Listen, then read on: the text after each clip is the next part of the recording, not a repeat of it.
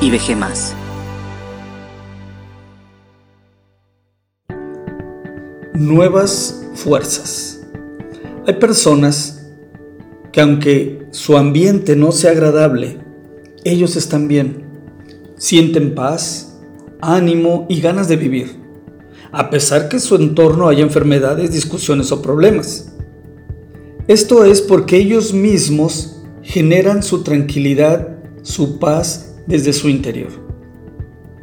Otros, por el contrario, se alimentan de su ambiente, es decir, cuando todo funciona muy bien a su alrededor, cuando todo se ve en calma, escuchan risas y palabras de felicidad en los suyos, entonces estas personas se sienten muy bien, en paz, felices. Pero cuando hay problemas, dificultades, ya sea alguna enfermedad o carencia económica, se sienten muy tristes, se les va la paz, lloran mucho, pierden ánimo, fuerzas y ganas de vivir. ¿Cuál de los dos tipos de persona es usted? ¿Cuál grupo es mejor? Pues según los estudiosos, cerca del 80% pertenecen al grupo de los que se alimentan de su ambiente y solo el 20% al grupo que genera su propio estado de ánimo. Y para nuestra información, ningún grupo es mejor o peor. Solo así somos. Así es nuestra naturaleza. Así que no importa a qué grupo pertenezcas, Dios te invita a reflexionar en estas palabras. Isaías 40, 28 al 31. ¿No has sabido, no has oído que el Dios eterno es Jehová, el cual creó los confines de la tierra?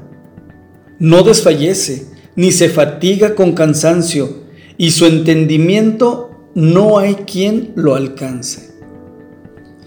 Este versículo asegura que Dios es eterno. Y esto ha quedado muy claro y comprobado. Y para ti que te alimentas de tu ambiente, que perteneces a ese grupo, debe significar que siempre existirá para ti. No lo perderás, como muchos a tu alrededor, que has perdido o que has visto morir. Además, si no puedes controlar tus circunstancias y esto te aflige, no te preocupes. Él es el creador y sustentador de todo lo que está a tu alrededor y nada se sale de su control. Y Él te está invitando a que te alimentes de Él, lo contemples y te llenes de su ser, de su fuerza cada día. Si tú eres un generador de paz, de alegría, podrás notar que estas tus fuerzas son limitadas y muchas veces te cansas, te fatigas o tus propios pensamientos no te explican todo. Dios te invita a que tomes fuerza de Él, no de tu interior tan limitado, pues Él nunca desfallece, ni se fatiga, y no hay nada que Él no entienda o no puede explicar.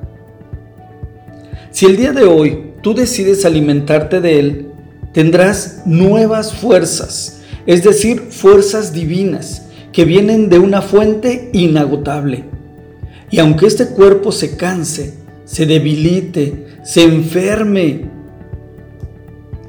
o nuestras emociones negativas nos controlen, si nosotros esperamos en Él es decir, si creemos en Él, si le damos la prioridad, si le obedecemos en todo lo que Él nos dice, lo dejamos actuar, respetamos el tiempo de Él, tu cuerpo, tu ser, tendrán nuevas fuerzas que te harán remontar el vuelo tan alto como le haría un águila.